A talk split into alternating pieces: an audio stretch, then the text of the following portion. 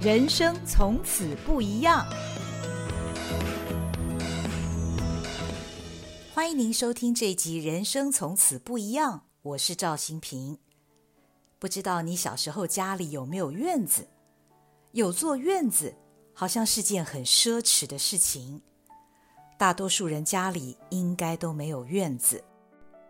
我生长在一个很普通的家庭，家境一点儿也不富裕。不过很幸运的，家里有个院子。国庆假期一连两天，我到温州街的日式老宅大院子去欣赏了刘墉的《画我童年》画展。第一天去的时候，正逢开幕式。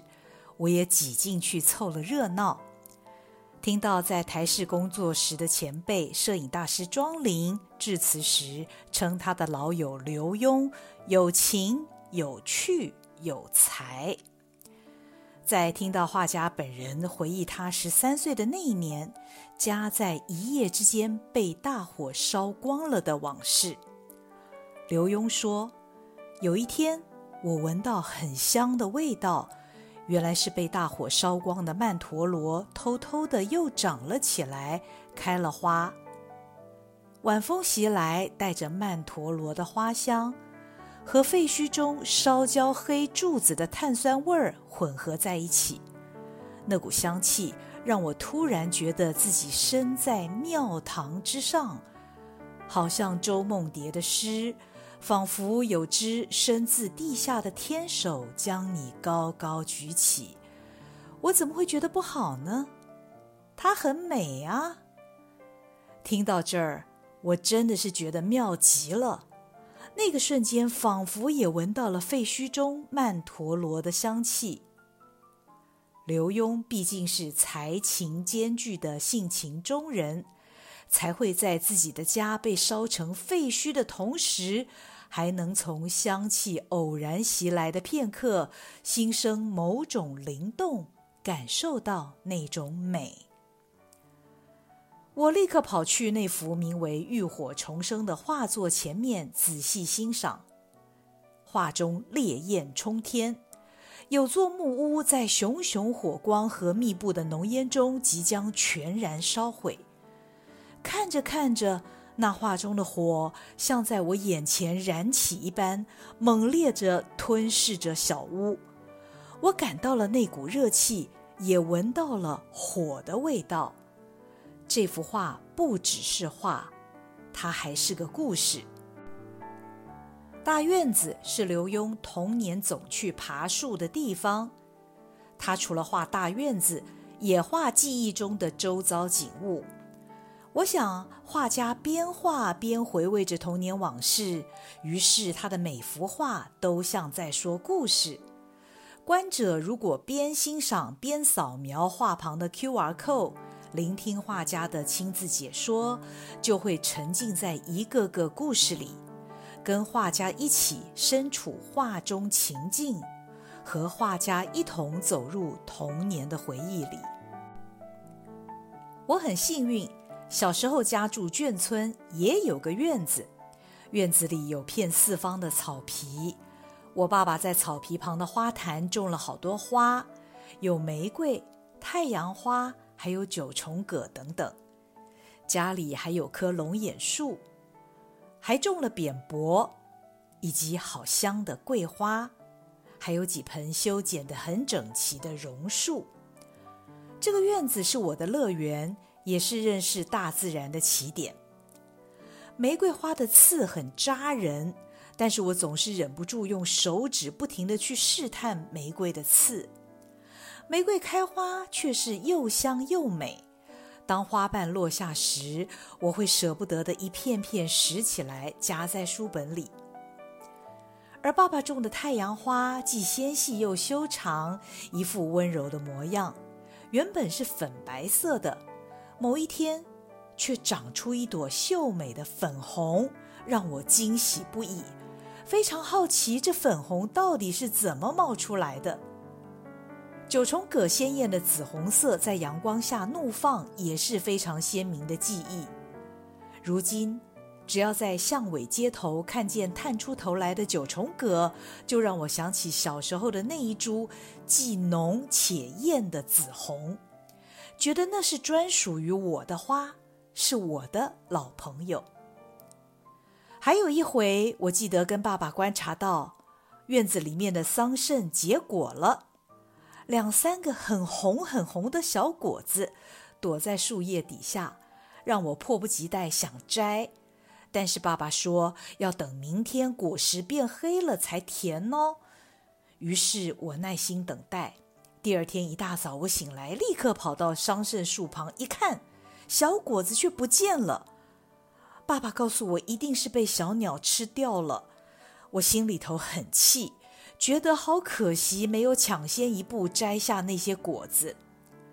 现在每当我偶尔在街上看到卖桑葚的小贩，摊子上又黑又大的果实，心里仍然会升起那股童年时的懊恼。还有桂花，桂花很香，我喜欢把桂花揉在掌心里面，闻那个迷人的味道。不过现在好像却很少见到桂花树了。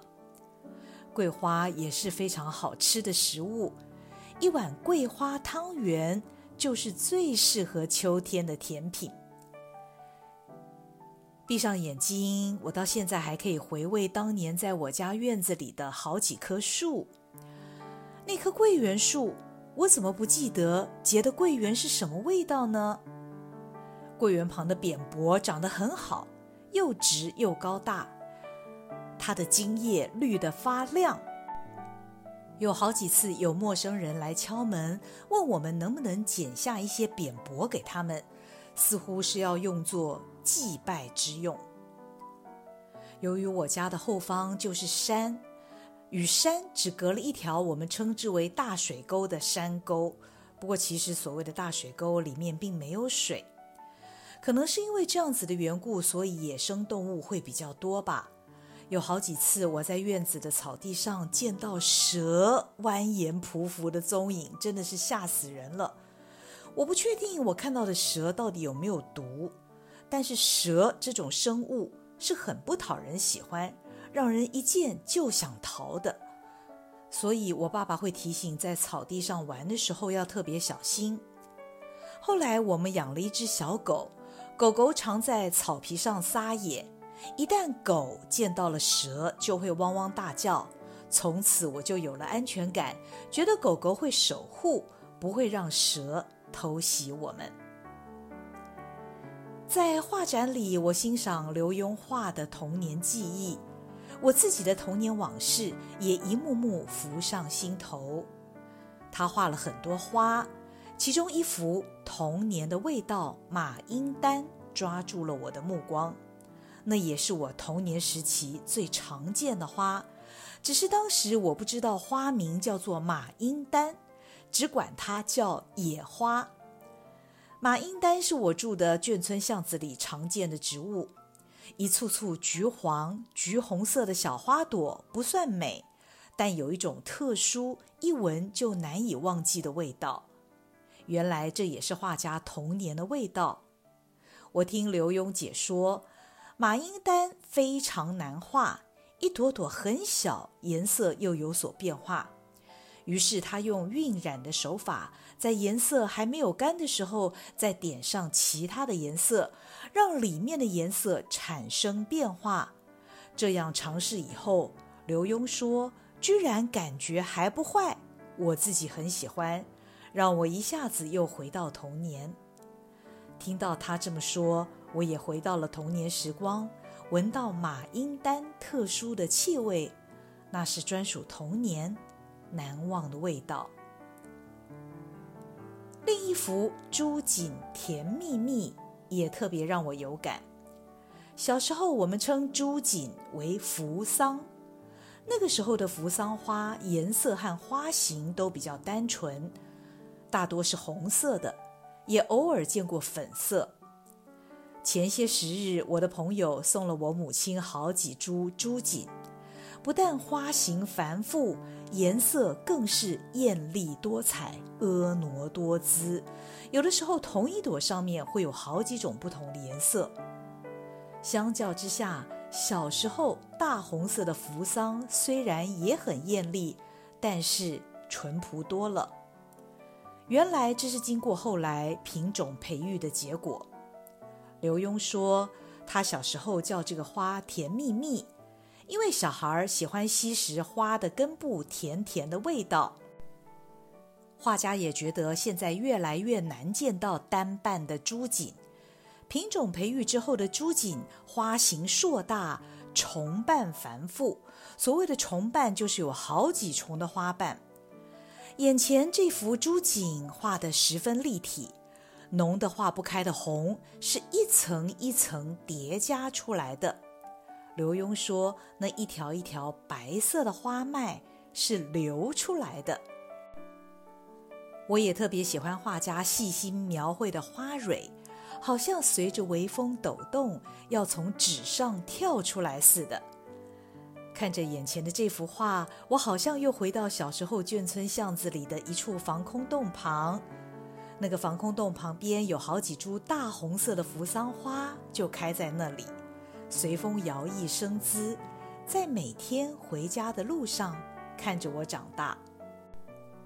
我的父亲是军人，母亲是上班族，曾经把学龄前的我和妹妹托给住在同一条巷子的老夫妻照顾，下班时再接我们姐妹回家。我们喊老人家公公婆婆，他们是我最难忘的，几乎是比亲人、比我的亲外公外婆还要亲的一对老夫妇。公公当时已经高龄八十了。